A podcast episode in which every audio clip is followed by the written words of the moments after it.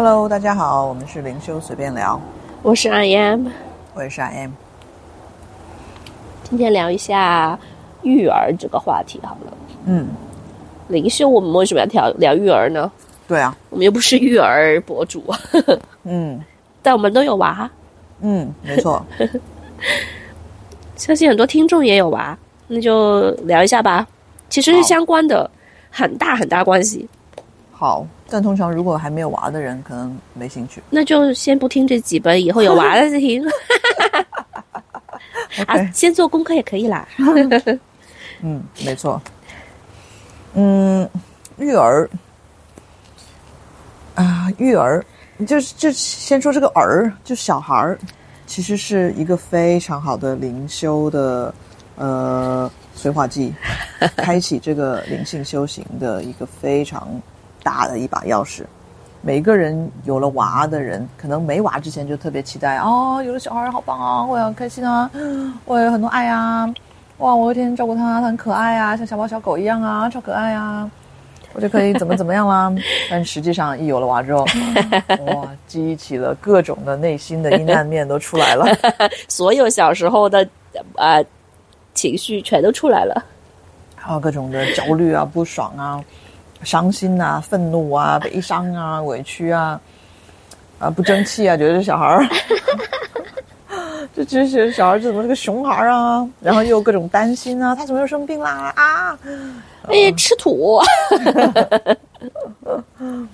嗯，所以其实有了娃，呃，真的是一个很好的灵修的工具，你把娃说成这样好？时刻给我们课题，让我们就是不得不的发现、察觉到自己的各种的情绪，各种很大的情绪，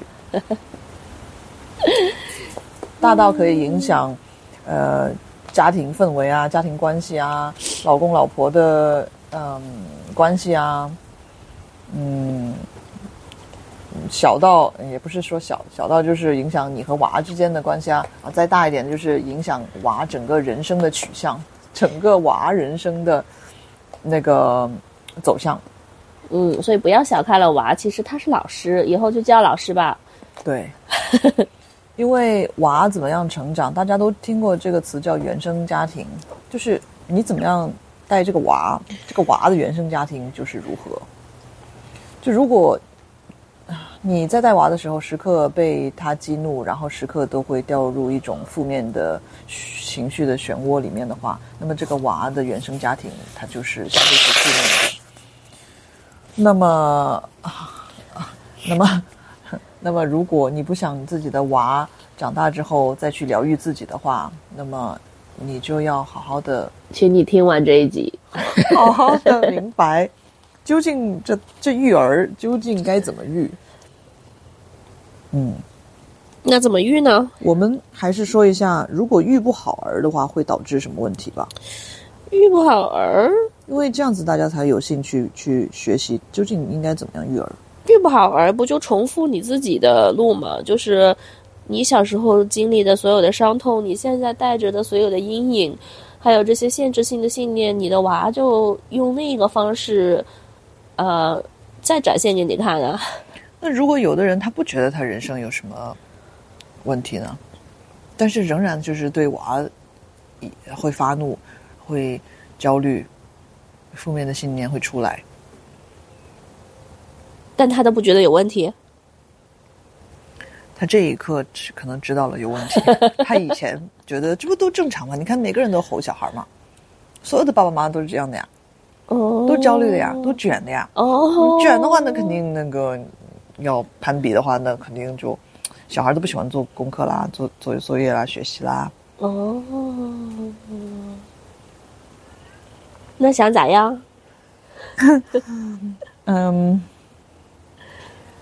嗯，但是我相信每一个家长，其实嗯，就比如说内卷这回事儿，就是各种的补习班啊，各种的学这个啊，学那个啊，各种的给小孩儿的学区房啊，还有什么找那种嗯私教啊，好的学校啊，啊、报名这个啊，报名那个啊，哦，对，幼儿园没上到名校，这辈子就毁了。嗯，就是 就是如就是家长都是想把最好的给娃，对，这个我觉得这个出发的心是出于爱的，但是这个爱里面带着很多信念。不是你先不要跳得那么远，你先让大家赞同他们在做的跟我们说的是一致的嘛，嗯，就是大家都是为了娃好嘛，是，然后因为看到别人报了这个补习班、那个补习班，十几个补习班，那我也也要努力工作，然后攒这个钱，让我的娃也有十几个补习班，啊 然后上名校，穿最好的衣服，吃最棒的食物？咋地请最高级的保姆。咋地？我小时候没过上的生活 我们小时候没有没有这些的，条件，社会上没有这样的宣传，你知道吗？没有这样的 marketing，这样的，呃，marketing 叫什么来着？中文？市市场市场营销，嗯对对对对对，没这么多公司可以让家长去报。呃，当时的家长应该偷笑了。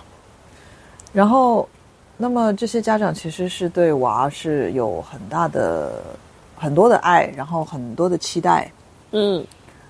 嗯，很多时候就是我之前也问过我一些朋友，他们焦虑说啊，娃都不喜欢上这个课，然后也不不不喜欢这个，不喜欢那个，然后怎么怎么的，然后但是当然他给他报了很多很多班，那然后我就问问他们说，那那你之后想想娃怎么样呢？就是你觉得你想娃以后过一种什么样的生活？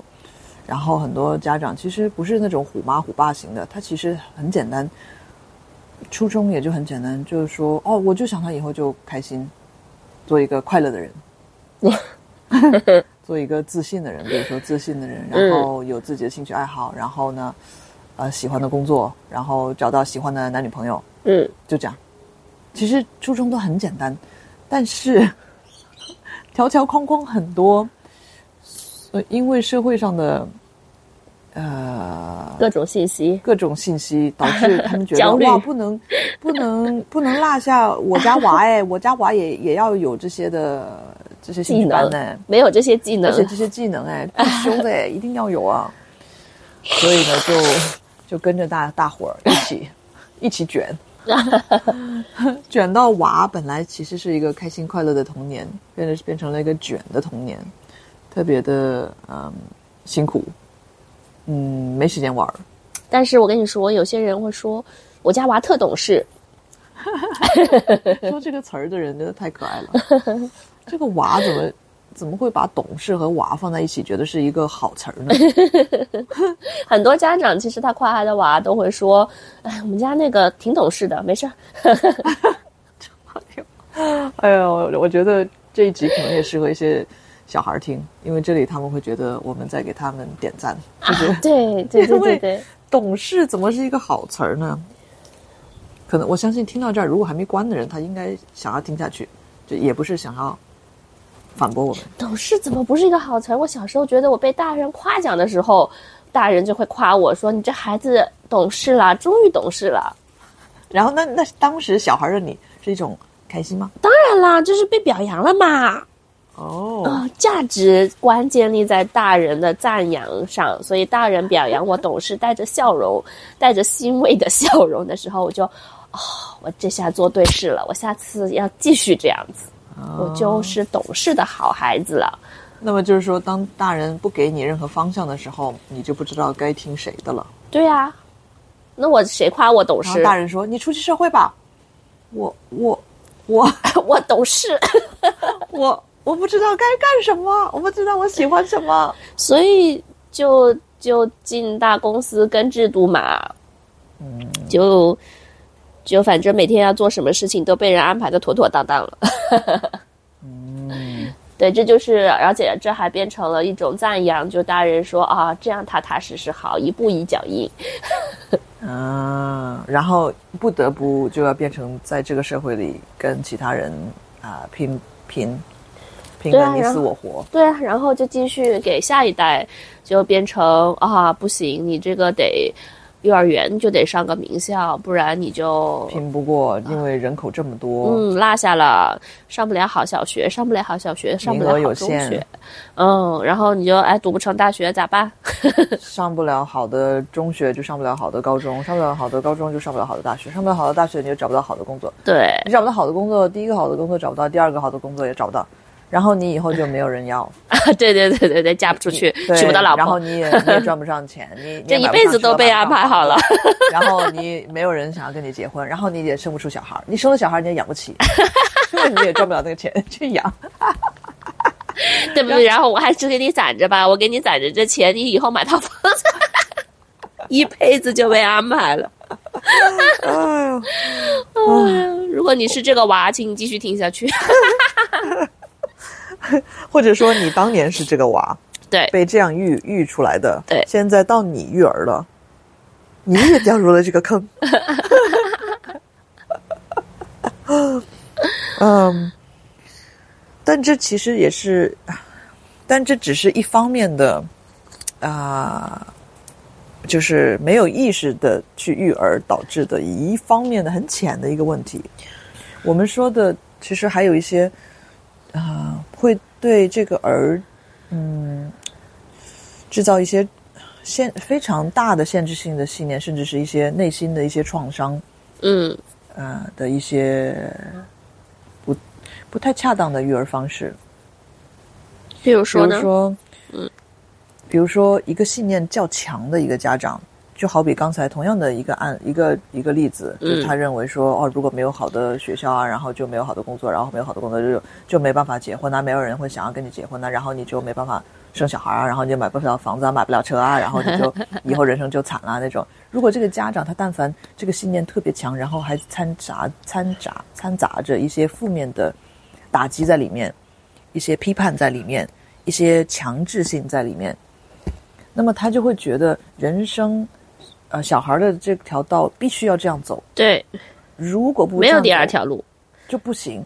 那么，如果一个很硬的、很强制性的家长，他就会觉得说，你不孝顺，你怎么可以这么这么这样？或者说，你这个小孩怎么那么笨？这这都算不好，这都学不好。你知道你以后就是一个废物了吧？如果你不这个学校不读好，这个兴趣班不给我读好，然后你这个考试不给我考好，或者说你这么不听话，你以后就会怎么怎么样，你这口气还学的挺好的。是吧？入戏了，入戏了。这就是一个偏比较偏激的一个很强烈的信念的一个家长会说出来的话。什么不都这样的吗？我不好意思，我带入观众。所以我们现在是说的是对儿的影响，因为我们会老是把那个那个叫 outcome 叫什么结果，结果看得比这个过程还重要。嗯就是我们把那个，嗯，本来那个初衷是想要小孩以后都可以做一个开心的人，身体健康，然后心想事成，然后都开开心心、简简单单、呃开开心心，呃的一个一个观念、一个想法，强制的给他放在一个条条框框里面，而且又觉得说只有这样，这个娃才会幸福。然后呢，牺牲，即使牺牲这个娃的整个前面二十年的人生都可以，只要他二十年后能够出人头地，那就是值得的。哎，我的天，我都累了。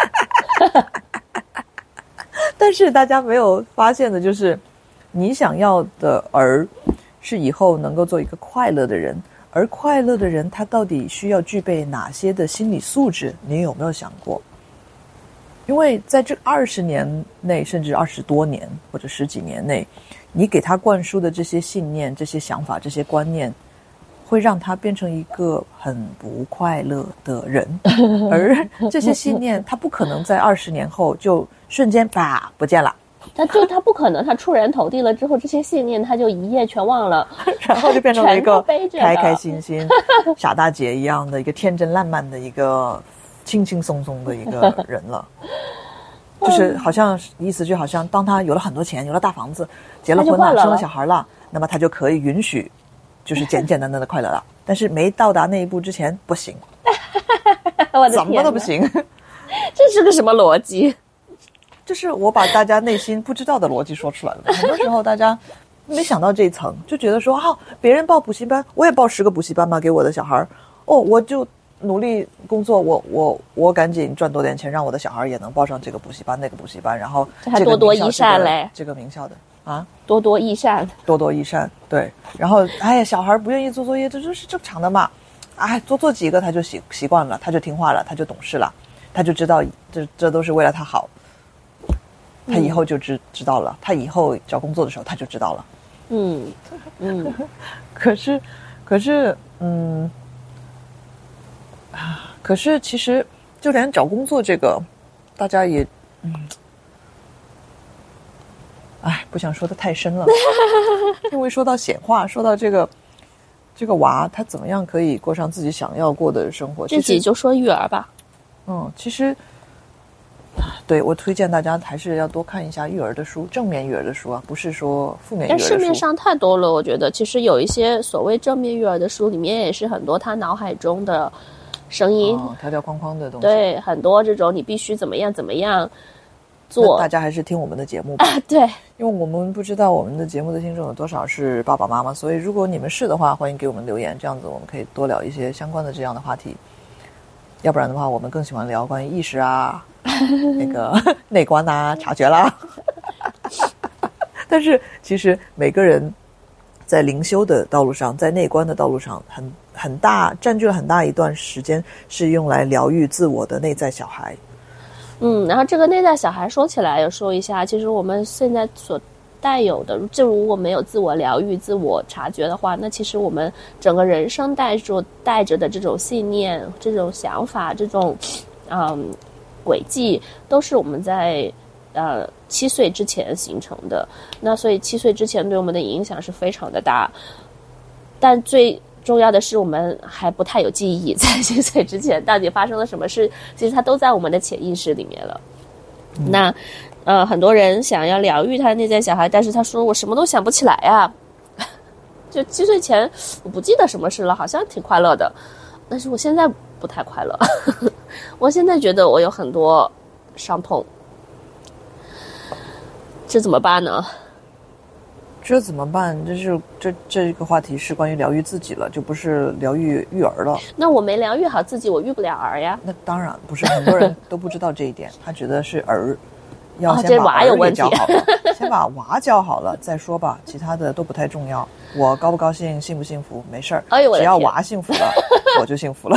我的天哪，这谁教你的？听众们，你们说，你们是不是都有这样的想法？这种牺牲小我成全大我的。哎呦我的天！但我们想说的，其实，其实啊、还是要回到疗愈自己。呃，因为，呃，因为如果你想要娃他在一个很幸福的环境的话，那么这个环境必须得是正面的，这个环境必须得是阳光的。那这个环境是什么呢？也就是家长啊，家庭啊。如果如果这个娃他没有，就好像一棵树，如果你种在一个嗯嗯不太好的一个环境里面，嗯，各种的乌烟瘴气，嗯，土壤也没有营养不好，营养没太阳，对，然后没什么水分的一个地方的话，这个树也长不好啊。但是如果你把这个种子放在一个阳光充沛，然后土壤非常好的一个地方的话，你其实不用怎么管它，它照样可以长成一棵大树。所以娃啥问题也没有，别再怪娃了。嗯，所以说，想要，所以说，如果想要负责任的育儿的话，首先要呃察觉到自己给娃会造成一些什么样的呃影响，先先把这些啊、治理了，后面一切都会变得很简单。那这个话题真的是很长，说可以说不完，所以 希望大家给我们留言，这样子我们可以继续聊更深入的育儿话题吧。好的今，天就到这里吧。谢谢大家，OK，好，拜拜拜。